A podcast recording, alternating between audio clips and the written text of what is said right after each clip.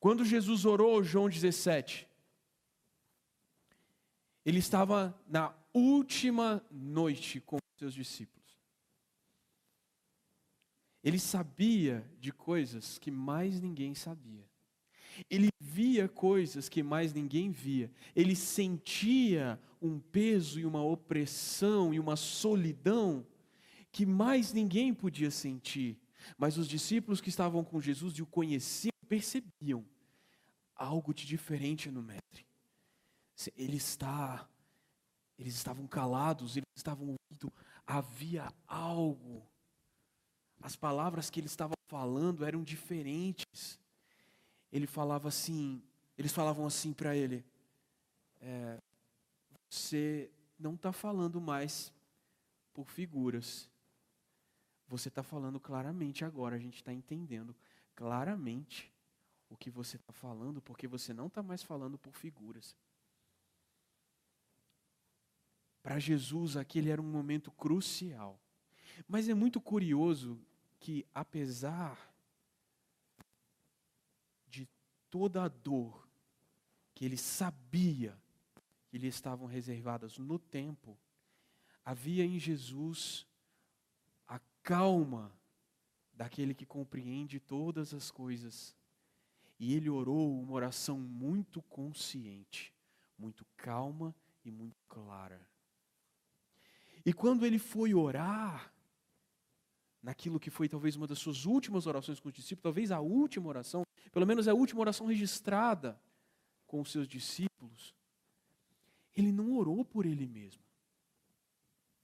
Apesar de todo o terror que uma crucificação pode causar em qualquer homem, incluindo em Jesus, que chorou no Getsemane,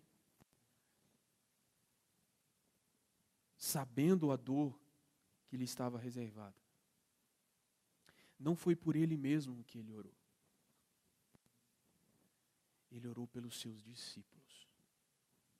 Ele orou por aqueles que já eram discípulos ele orou por aqueles que viriam a ser discípulos. Se você pudesse traçar uma linha histórica, rastreando as pessoas que evangelizaram o mundo, a partir de você mesmo. Eu ouvi o evangelho do meu pai. O meu pai ouviu o evangelho de alguém. Este alguém, de outro alguém, e de outro alguém, e de outro alguém, retrocedendo nos séculos até chegarmos a quem? Aos discípulos de Jesus e ao próprio Cristo. A palavra que hoje nós pregamos, ela não vem de nós. Ela foi ouvida de outros, lida de outros, crida por nós, baseado no testemunho de outros que viveram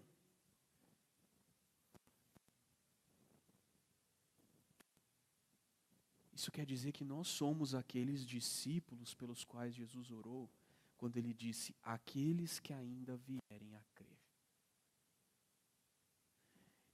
Jesus mencionou ao Pai, você e a mim. Em sua última noite, ele preparou uma profecia sobre você e sobre mim. Uma oração, um pedido, uma intercessão, um rogo ao Pai. Ele disse: Pai, não oro somente por estes, mas por todos aqueles que vierem a crer.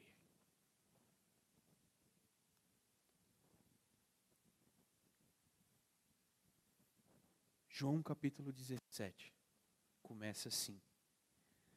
Depois de dizer todas essas coisas que compreendem o último discurso de Cristo, narrado aos seus discípulos apenas, após a saída do traíra, Judas Iscariotes. Jesus olhou para o céu e orou. Pai, chegou a hora. Glorifica teu filho, para que ele te glorifique. Quando a gente olha para essa oração de Jesus, a gente lembra imediatamente que ele nos ensinou a orar ao Pai. que diz em Mateus capítulo 6? Pai nosso que estás no céu. Jesus não foi por uma via diferente da nossa. Ele não foi por um caminho diferente do que ele ensinou. Ele seguiu os mesmos passos. Ele começou orando ao Pai. Como é precioso, porque ele nos ensinou o caminho para onde ele ia. Ele ia para o Pai. Ele ensinou a orar ao Pai. Ele mesmo percorreu esse caminho. Não havia um atalho. Se nós queremos fazer nossas petições ouvidas diante de Deus, há um caminho: orar ao Pai. Porque quando Jesus quis que suas petições fossem atendidas, ele orou ao Pai. Você consegue perceber o quanto isso é incrível?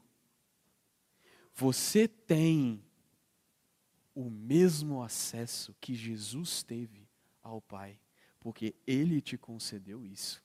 E esse caminho foi o caminho que ele tomou.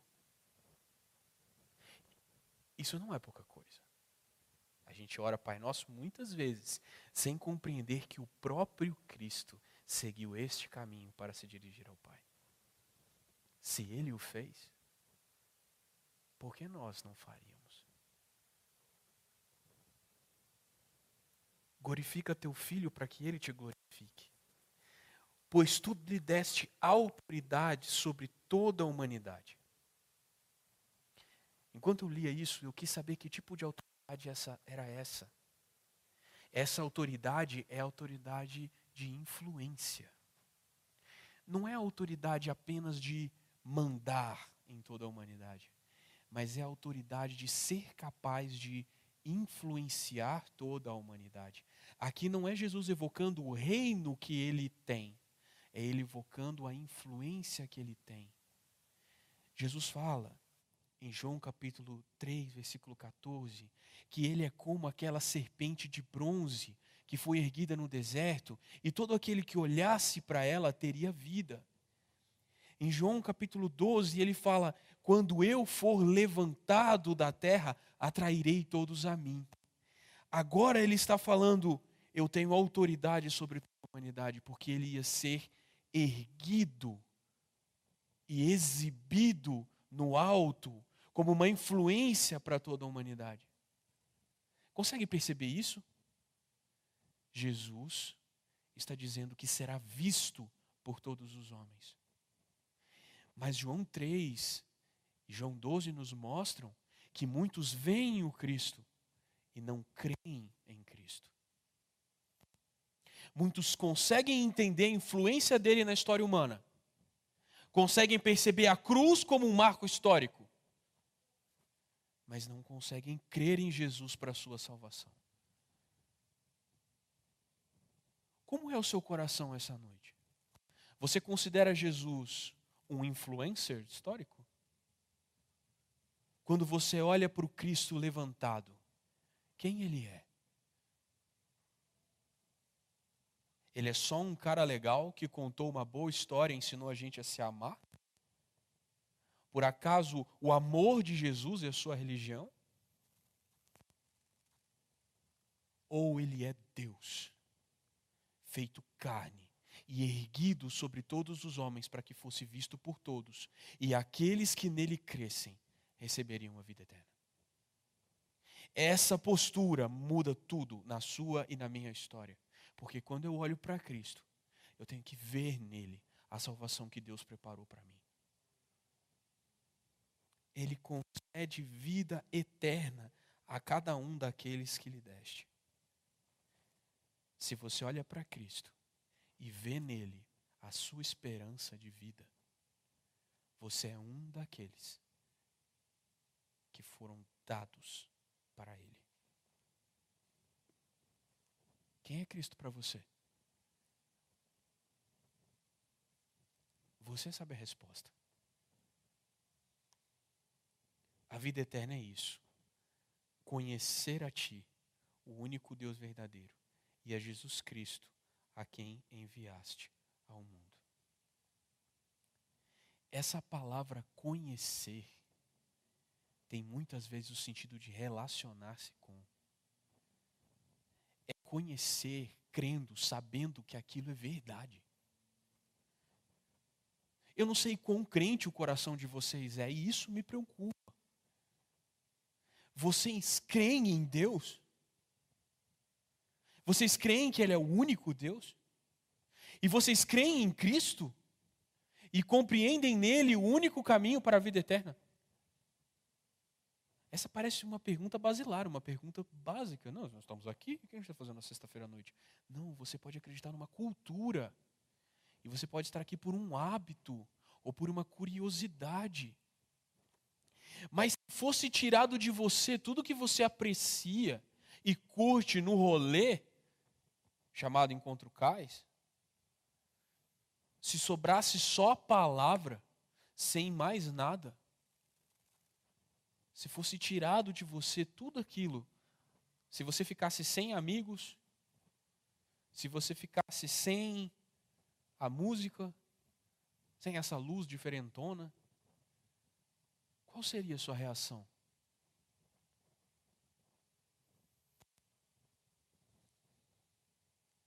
Eu te glorifiquei aqui na terra, completando a obra que me deste para realizar.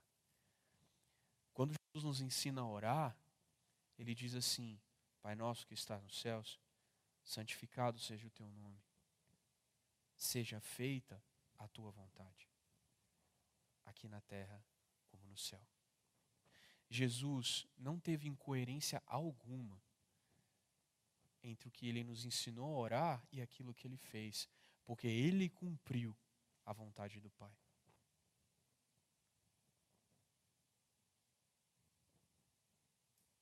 Agora, Pai, glorifica-me e leva-me para junto de ti, para a glória que tive a teu lado antes do princípio do mundo. E aqui veio a primeira pergunta séria e de difícil resposta que o texto me trouxe.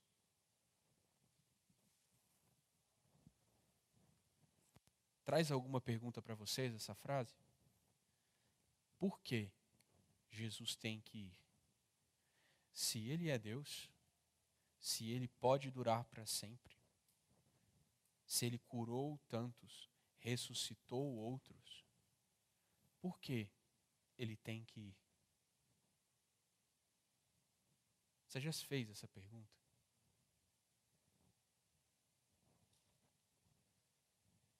Não vou responder agora. Eu revelei teu nome àqueles que me deste do mundo. Eles sempre foram teus. Tu os deste a mim e eles obedeceram a tua palavra. Agora eles sabem tudo, que tudo que eu tenho vem de ti, pois lhes transmiti a mensagem que me deste. Eles a aceitaram e sabem que eu vim de ti e creem que tu me enviaste. João 3,16 nos diz que Deus amou o mundo E amou de tal maneira que deu seu Filho para que todo aquele que nele crê não pereça, mas tenha vida eterna. Mas, quando você continua a leitura de João 3, e você vai ler o versículo 17, ele diz assim: Deus enviou seu mundo, seu filho ao mundo, não para condenar o mundo, mas para salvá-lo por meio dele. Não há condenação alguma para quem crê nele, mas quem não crê nele já está condenado por não crer no Filho único de Deus. Então existe, existem pessoas que serão salvas porque Cristo veio demonstrar o amor do Pai pelo mundo, elas viram o amor e creram no amor. E há pessoas que já estão condenadas porque Cristo veio porque elas viram o amor de Deus e não creram no amor de Deus. Você precisa ser bem sério com relação a isso. A fé infantil, ela quer receber o amor de Deus. Mas a fé madura entende que existe uma condenação para quem não crê no amor de Deus. E isso é muito importante. A fé completa entende o amor e entende o juízo. A fé completa se une a Jesus no amor que ele teve pelo mundo, anunciando o Evangelho. Porque a fé completa compreende o amor e o juízo. Nós temos medo de pregar o Evangelho, porque nós só queremos o amor de Deus. E nós não entendemos que em seu amor ele exerce juízo. Porque se ele não exercesse juízo, o amor dele seria falso. Se todas as pessoas fossem salvas, crendo ou não em Cristo, Deus não seria amor.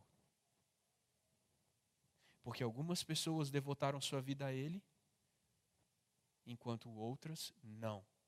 E se essas que não o fizeram fossem salvas, o amor de Deus por aqueles que se deram por Ele seria um amor falso.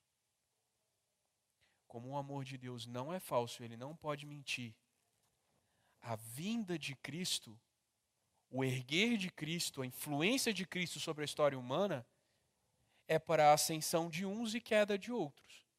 É muito simples compreender isso. Ele é erguido como um sinal. Alguns creem, outros rejeitam. Os que creem são salvos pela fé. Os que rejeitam são condenados por ter rejeitado a salvação de Deus. Assim sendo, Cristo morre por todos os homens, mas nem todos os homens são salvos, porque alguns não creem que Cristo morreu por eles. Fez sentido para vocês? Quando vierem colocar na cabeça de vocês que um Deus amoroso não deveria condenar ninguém, refutem essa falácia, porque um Deus amoroso condena os que o rejeitam. E isso é muito importante, porque nós estamos vivendo dias em que o Evangelho é água com açúcar em que você é o centro do amor de Deus e que Deus está louco para vir correndo te abraçar, ele já veio te abraçar em Cristo Jesus. Ele abraçou os cravos da cruz por você. Ele foi chicoteado por você e ele mandou homens viverem para pregar o evangelho até chegar em você, cruzarem oceanos, serem martirizados, enfrentarem feras. Esse é o amor de Deus. Ele não está lá no céu lamentando que você está de costas para Ele. Ele está no céu, de pé, aguardando o seu coração incrédulo se voltar para Ele sem um pingo de ansiedade. Por que, que isso é importante? Fará sentido. Eu revelei teu nome àqueles que tu me deste do mundo, eles sempre foram teus, os deste a mim e eles obedeceram à tua palavra. Agora eles sabem que tudo que eu tenho vem de ti, pois lhes transmiti a mensagem que me deste, e eles a aceitaram e sabem que eu vim de ti e creem que tu me enviaste. Quando falam para Jesus assim: Jesus, nos mostra o Pai, e isso basta. Ele fala assim: olhem para mim, vocês convivem comigo e ainda querem ver o Pai. Eu e o Pai somos um. Quem me vê, vê o Pai. Essa é uma afirmação de Jesus muito séria e que nos afeta. Eu quero que vocês vão criando perguntas na cabeça de vocês. Minha oração não é por esse mundo, mas por aqueles que me deste, pois eles pertencem a ti. Tudo que é meu pertence a ti, e tudo que é teu pertence a mim, e eu sou glorificado por meio deles.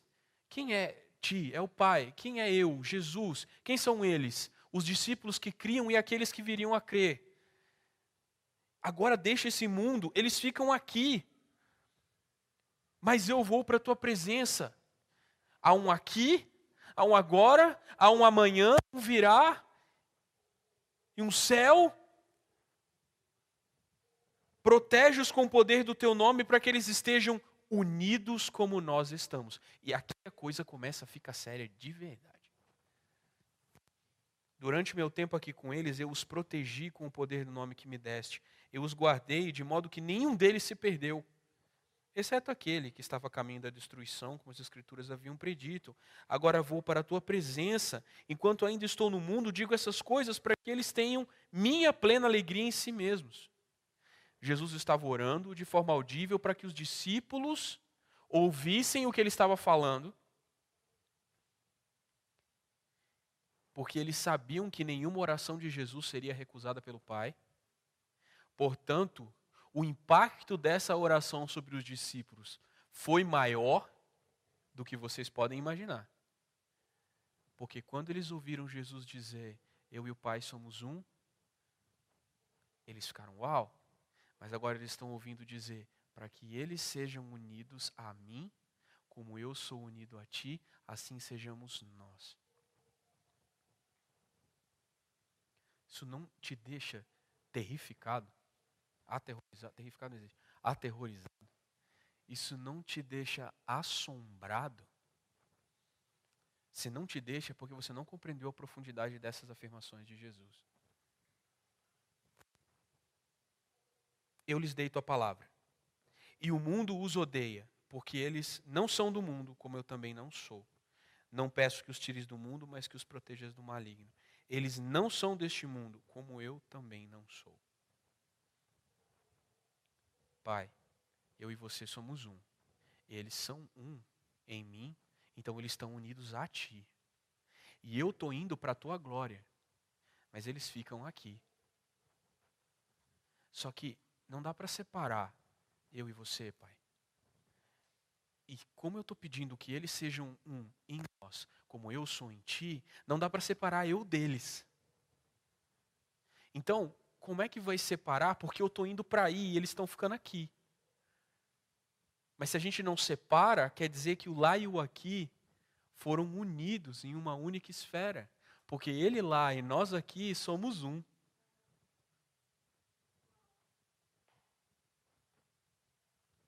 Jesus foi e voltou para nos consolar com uma presença que fica para sempre conosco. Só que essa presença também está com o Pai. O Pai está conosco e Ele está conosco e nós estamos lá com Ele e aqui ao mesmo tempo.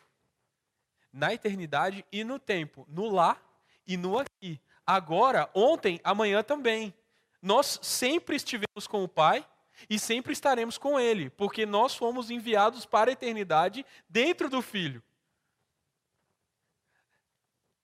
Nem a Marvel consegue explicar o que é ser e ainda não. Vamos continuar lendo.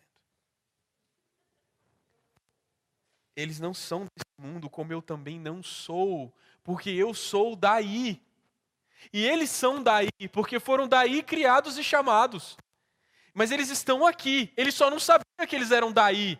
Mas agora eu contei e eles estão em mim. E nós estamos em você. E eles estão de volta ao lugar onde eles sempre vieram. De onde eles vieram, de onde eles sempre foram. Porque eles são teus e sempre foram teus. Consagra-o na verdade. Ou, na nossa amada tradução mais antiga, santifica-os na verdade, que é a tua palavra. Porque eles passaram tanto tempo aqui e não sabiam que eram daí, a vida deles não é santa. A mente deles não é santa, o coração não é santo. Mas eu lhes dei a palavra, e a palavra vai torná-los cada vez mais claros de que eles não são daqui, mas daí, portanto, não vivem como aqui, e sim como lá. Eles estão unidos a mim, portanto, eles não podem agir de maneira contrária à união que nós temos. As ações deles serão as minhas, assim como eu aprovarei as ações que eles fazem. E selarei com o Santo Espírito da promessa cada uma das atitudes deles. Porque as atitudes que eu tenho e as obras que eu faço não são minhas, mas são do Pai. Uma vez que eles estão unidos a mim, eles farão as obras do Pai. Vocês estão entendendo a implicação dessa oração? Assim como tu me enviaste ao mundo, eu os envio ao mundo. Jesus foi enviado para ser encarnação da palavra, do Logos de Deus, o senso lógico ao redor do qual o universo foi criado. E da mesma forma como ele foi enviado para encarnar a palavra e ser o cumprimento das profecias, ele nos envia ao mundo com o mesmo poder, a mesma prerrogativa, a mesma iniciativa, o mesmo poder de ser santificado pela palavra, até que as obras destes que não são, mas serão, sejam as obras do Pai. no mundo, mas não são do mundo, estão aqui, mas irão para lá e trarão o lá para cá. Por meio de cada ação, o lá vem e eu me entrego como sacrifício santo por eles, para que sejam consagrados na verdade. O problema é que nós estamos unidos a Ele, e se Ele se entregou como sacrifício santo, Romanos 12, 2 diz: cada um de vocês se ofereça a Deus como sacrifício, porque Filipenses 2, 5 a 8 nos diz que Cristo não considerou que ser igual a Deus era uma coisa a qual devia se apegar, mas ele se entregou para ser servo, e como servo viver e morrer, morte de cruz, e pela sua obediência ele foi glorificado. Esse é o nosso caminho, porque foi o caminho dele primeiro. E nós estamos unidos a Ele. É uma corrente cósmica que nos arrasta. Nenhum de nós pode lutar contra o inexorável destino de ser filho de Deus unido a Cristo. Você pode ser teimoso o quanto você quiser. A palavra de Deus vai te santificar e arrastar os seus pés carnais à santidade, até que você se torne a expressão de Cristo na terra, queira você ou não, porque o Espírito Santo já está agindo em você. E você pode dar cabeçadas e chutes contra o aguilhão, mas é difícil. Dura coisa é para você chutar o chicote, que é o que Ananias fala para Paulo. O aguilhão era uma, uma vara com, com, com ponta que usava para bater em boi bravo. E o boi bravo ficava dando coice. Acontece que o aguilhão era longo, adiantava o que ele dar coice? A perna do boi deu o quê? Isso aqui? O aguilhão era mais longo. Você vai ficar dando coice contra o aguilhão? Não adianta, pode dar coice quando você quiser, vai continuar apanhando. Assim é a vida do crente ignorante, que não entende a obra do Espírito Santo na vida dele e se recusa a ser transformado e fica querendo viver uma vida carnal. O Espírito Santo não vai desistir e ele vai continuar trabalhando na sua vida. E aí você vai ficar dando chute contra um aguilhão. Não vai adiantar. Porque você já foi unido a Cristo. E você pode demorar um ano, dois, um mês, três. Se entrega logo. Se entrega logo. Se consagra logo. Se consagra logo seu sofrimento vai acabar. Porque não existe sofrimento maior do que o conflito interior de ser esticado entre viver plenamente a graça de Deus em obediência à palavra ou viver de acordo com suas paixões mundanas. Porque sofrer por amor ao evangelho, privação, perseguição, não é sofrimento de verdade. É sofrimento, dói, e todo mundo fala: você é um coitado, mas você está em paz com Deus. E quando você está em paz com Deus, sofra a sua carne, sofra a sua angústia do coração, você está em paz com Deus. Há algo em você que caminha tranquilo. Está perdendo um pedaço. Ah, tomando tiro. Pá, mas continua, tranquilo. Pô, mas tu está indo para a cruz? Sim, bora. Estou carregando ela, inclusive. Tem espaço para você. Mas você é louco. Recusou aquele convite? Sim. Sexta-noite. Cais. Mas e aquilo? Eu morri. Tipo, eu morri. Mas a sua reputação, um morto não liga para a reputação. Que reputação um morto tem? Mas isso é muito difícil. Você não é capaz, o morto não sabe do que é capaz ou não. Ele vai e faz o que tem que fazer. Mas o morto não faz nada, é, mas Cristo vive em mim. O que Cristo é capaz de fazer? Não existem limitações para o homem que morreu em Cristo, porque é Cristo quem faz. Ele apresenta o corpo. O que tem que fazer? Ele vem. Junto com ele, todo o poder do Espírito da promessa que, que precisa? Pregar o Evangelho? Eu prego. O que, que precisa? Socorrer um necessitado? Eu socorro. O que, que precisa? Ofertar? Eu oferto. O que, que precisa? Tocar um instrumento? Eu aprendo. O que, que precisa? Aprender a cantar? Eu aprendo. Você só se recusa a aprender coisas novas do Evangelho enquanto você quer ficar vivo. Porque na hora que você entende que você é, você é para manifestar Cristo ao mundo, e que você já está unido a Ele de forma que não dá para separar, toda luta sua contra a obediência à palavra é uma luta inútil, que só vai te cansar. Quisera eu ter entendido isso mais novo. Eu perdi preciosos anos da minha energia lutando contra aquilo que queria me salvar. E me fazer um eu que é eu, mas não é mais. Cristo. E é um aspecto de Cristo que é chamado de Davi Mesquita, mas é Cristo. Atende pelo nome de. Já conviveu com alguém que você olha para essa pessoa e fala, mano, esse cara parece Jesus. Isso é incrível e pode acontecer com você. Na verdade, já está acontecendo com você. Porque você foi unido a Ele. Não te peço apenas por esses discípulos, mas também por todos que crerão em mim por meio da mensagem deles. E aqui você foi incluído na oração de Jesus na união mística com o Cristo ressurreto. Há uma ligação inquebrável entre você e Jesus. Porque ele orou por você e apresentou você ao Pai e incluiu você nessa ideia. Qual é a ideia? Minha oração é que todos eles sejam um. Como nós somos um, como tu estás em mim, é até confuso de fazer, Pai, e eu estou em ti. Que eles estejam em nós, para que o mundo creia que tu me enviaste. Eu vou ler de novo, porque isso aqui é, é difícil de sacar, porque é muito pronome.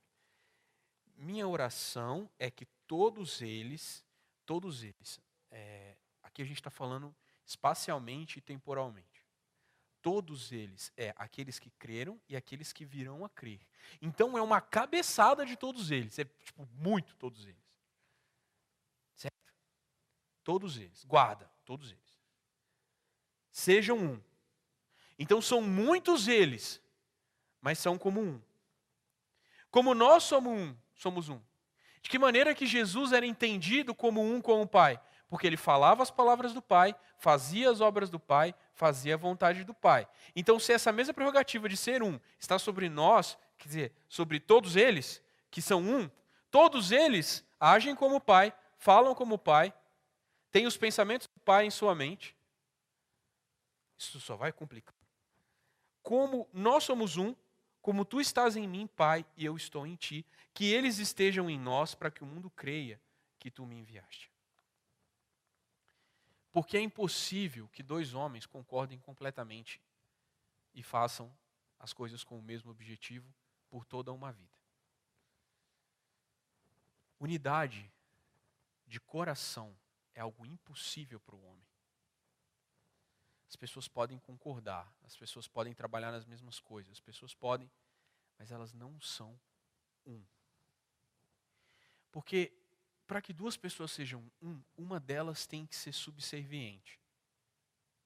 Uma delas tem que morrer para que a outra viva.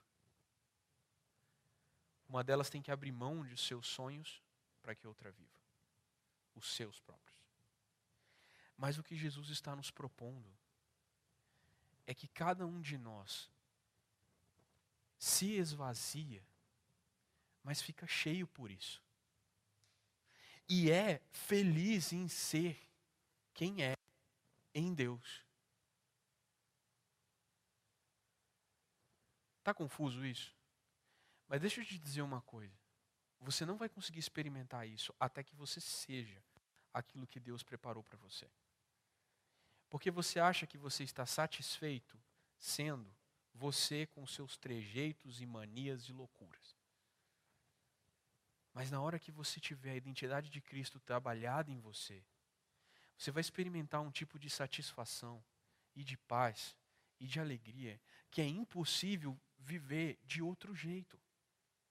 E eu não posso convencer você disso com as minhas meras palavras, porque a união com Cristo é uma coisa que eu não posso explicar. Eu só posso convidar você a, a vir ver. E é o que a gente vai fazer com o mundo todo. Convidar as pessoas para vir ver. O mundo vai crer quando ele olhar para nós e ver um só.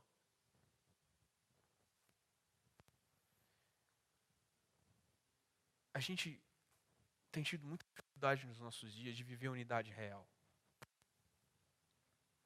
Porque o Evangelho tem deixado de ser uma pregação de morte do ego e tem se tornado uma maneira de viver melhor com os seus próprios traumas.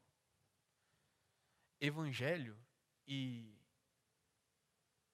algum tipo de psicologia barata, eu não estou falando, não sou contra a psicologia falando que existe algum tipo de tratamento barato que se apropria de ferramentas da psicologia para fazer o homem se sentir bem com ele mesmo.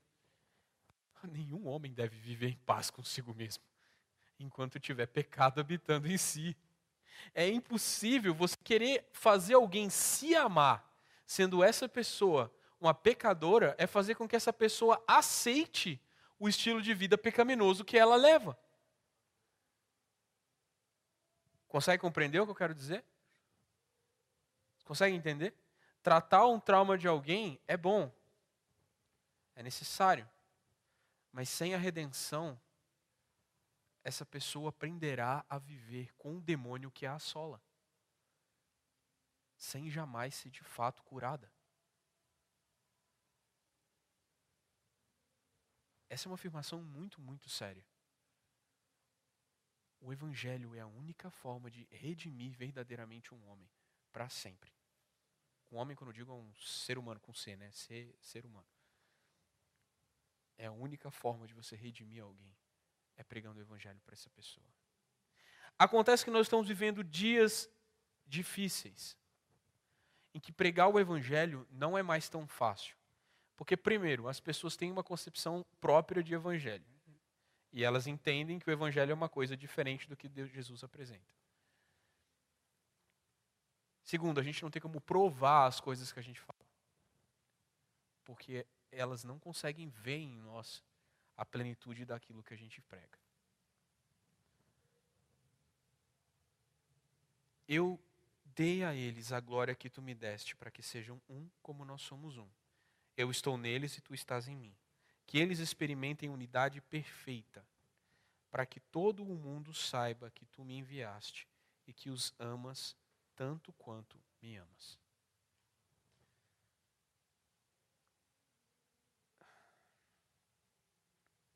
Para que o, todo o mundo saiba que tu me enviaste e que os amas tanto quanto me amas.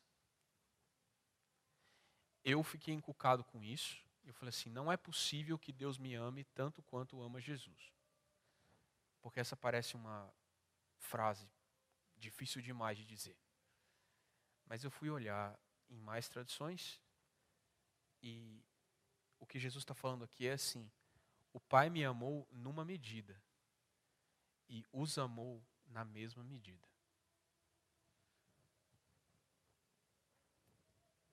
Cuidado quando você fala para as pessoas mas é um fato bíblico.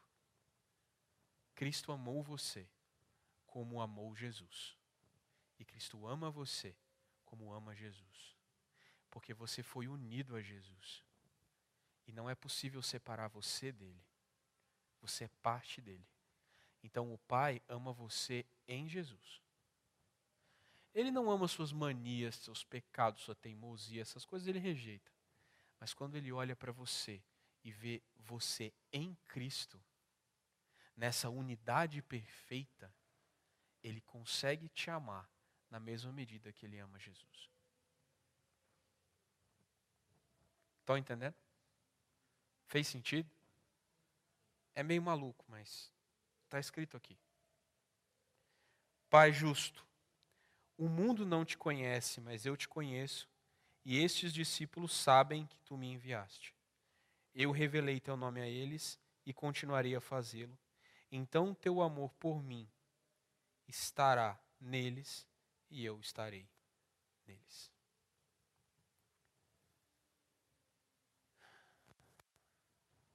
Eu deixei algumas coisas para trás. Quem lembra quais foram as perguntas que eu fiz que ficaram sem resposta? A primeira é: por que Jesus precisava ir? A resposta para isso ele dá um pouco para trás. Em João 14, ele fala assim: Olha,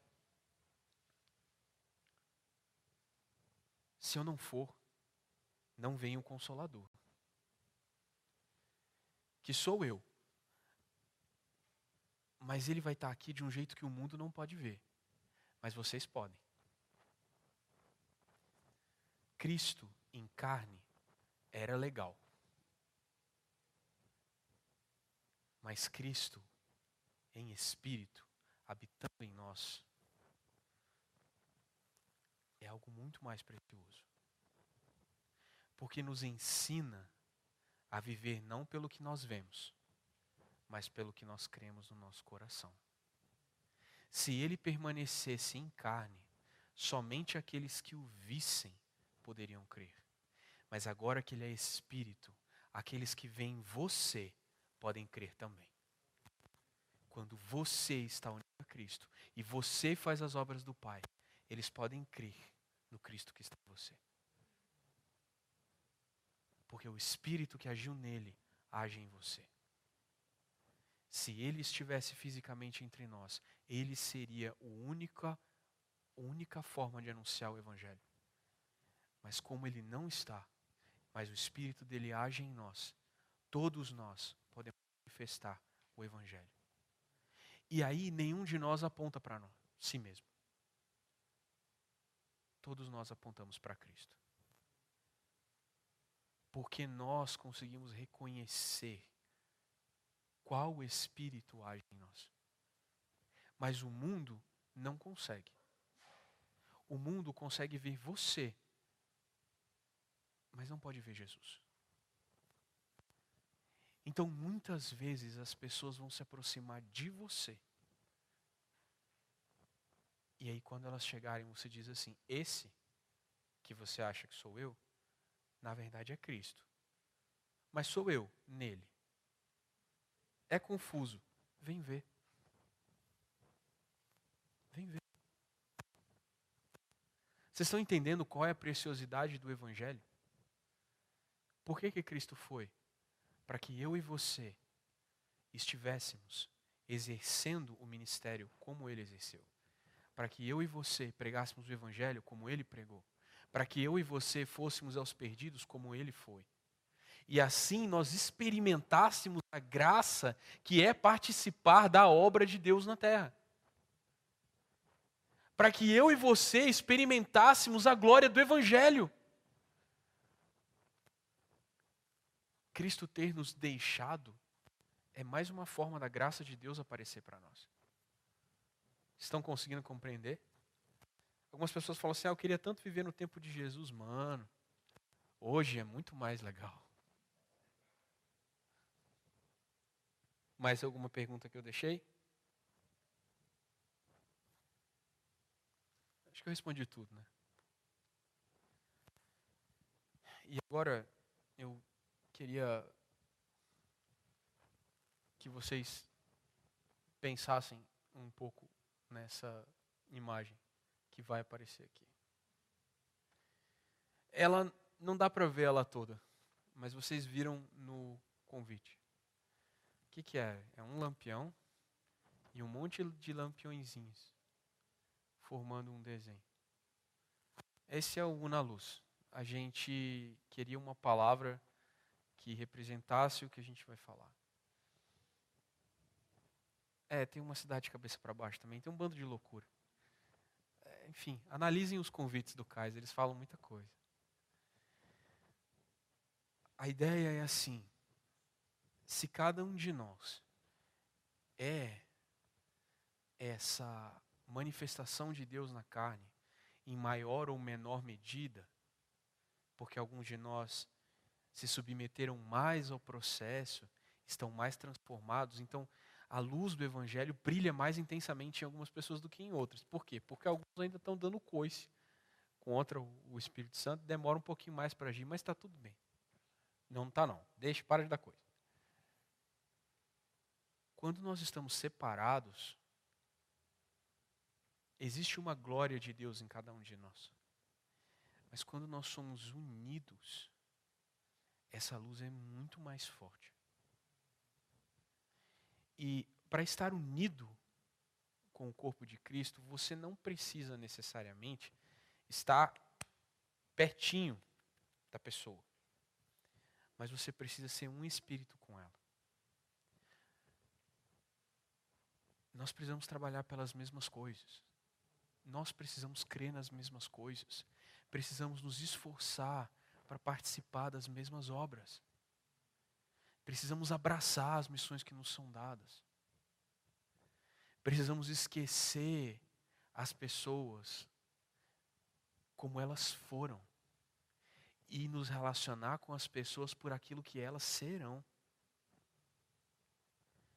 Precisamos ter esperança que a transformação do Espírito Santo vai tirar cada carnalidade que o seu irmão tem e vai transformar em uma obra de graça.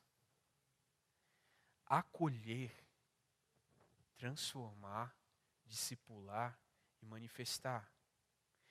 Nós queremos muitas vezes acolher o pecador, mas nós não queremos acolher o irmão porque nós criamos expectativas a respeito dos irmãos e queremos que eles sejam melhores que nós, para a gente ter alguém atrás da, do quem, de quem se esconder.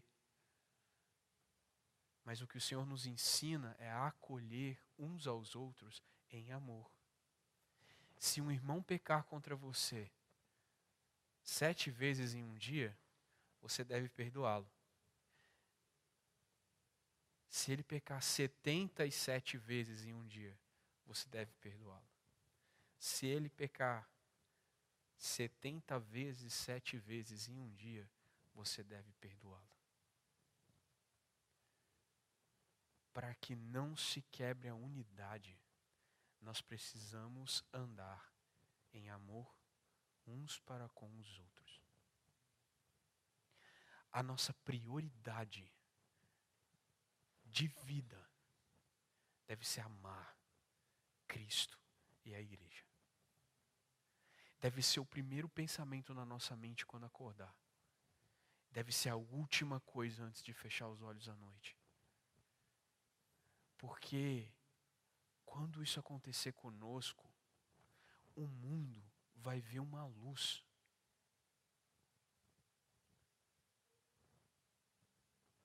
Eu não consigo explicar isso objetivamente para vocês. Eu só consigo dizer para vocês: venham ver.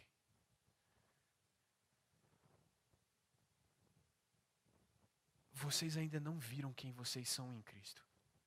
Vocês ainda não viram quão gloriosa é a perspectiva de cada um de vocês se tornando um filho de Deus maduro. Vocês não conseguiram entender como é a esperança de ter tantas pessoas semelhantes a Jesus trabalhando nas mesmas coisas. A coisa mais difícil da atividade pastoral é que as pessoas podem ver você, mas não podem ver o que você está vendo.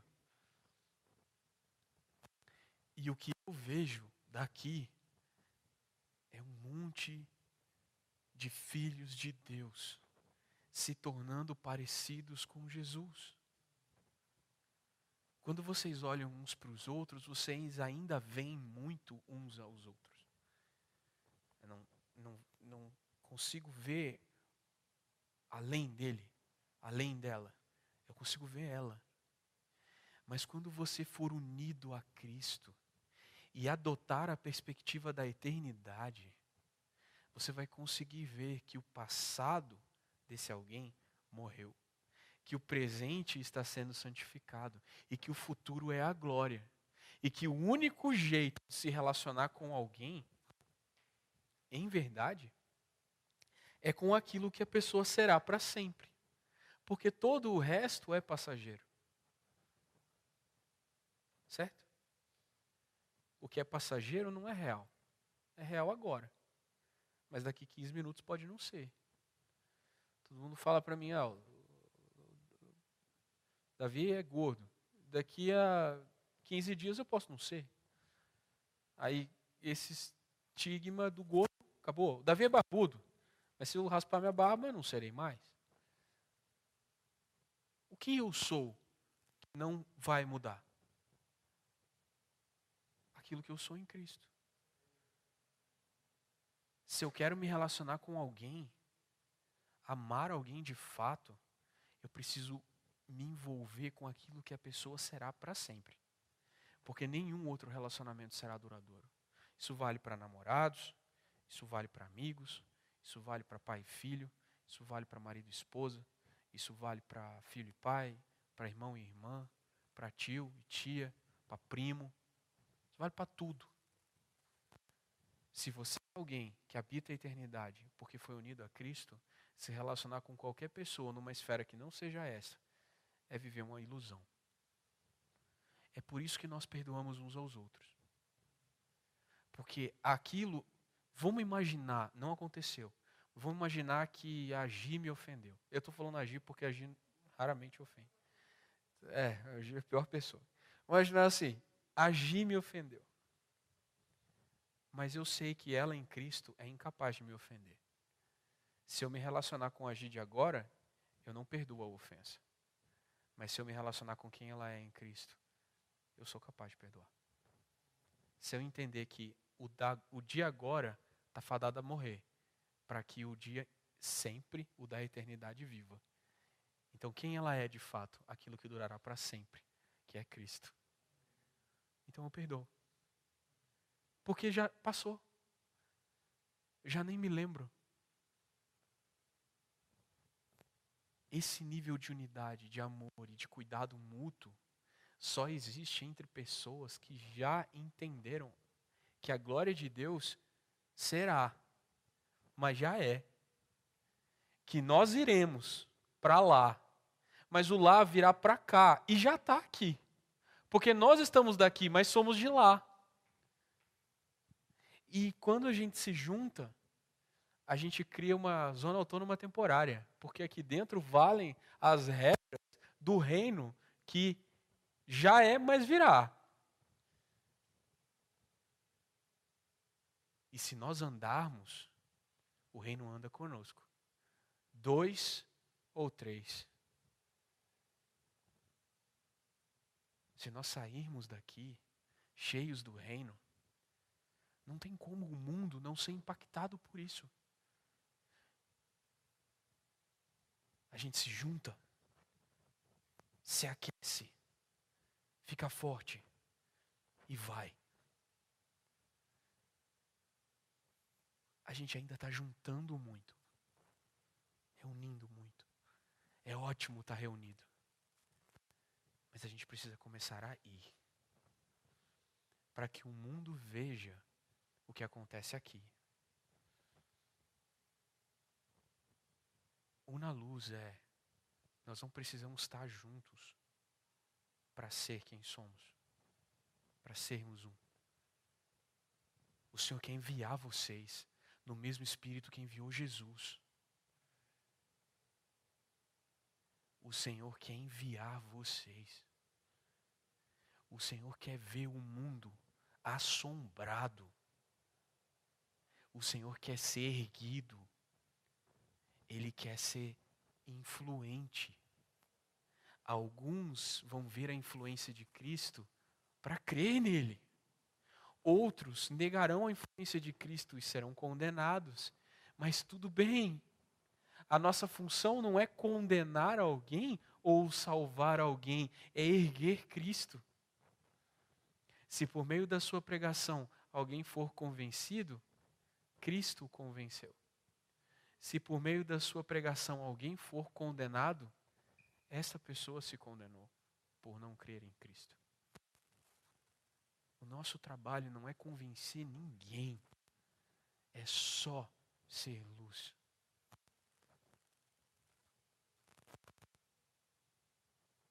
Eu convido vocês a queimar um pouco mais, arder um pouco mais, acender o coração e aprender a caminhar na pulsação do céu, para que a nossa luz seja forte e nós sejamos um. Eu convido vocês a começar a causar problemas para o mundo. O mundo não tem medo de nós, porque ele não vê Cristo em nós. Estamos todos escondidos e protegidos nas nossas identidades secretas. Aqui dentro, nós somos os bichão mesmo. Lá fora, nós somos gatinhos mansos, tentando parecer com uma cultura que nos rejeitou, porque rejeitou quem nos salvou. Se o mundo rejeitou Cristo, por que você quer a atenção dele? Cristo deu a vida por você. Ele é a sua vida, você foi unido a Ele. Por que, que você quer impressionar alguém que não gosta de Jesus?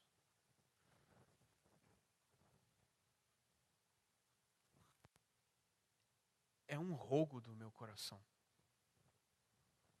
Que não é um rogo objetivo. É só um rogo.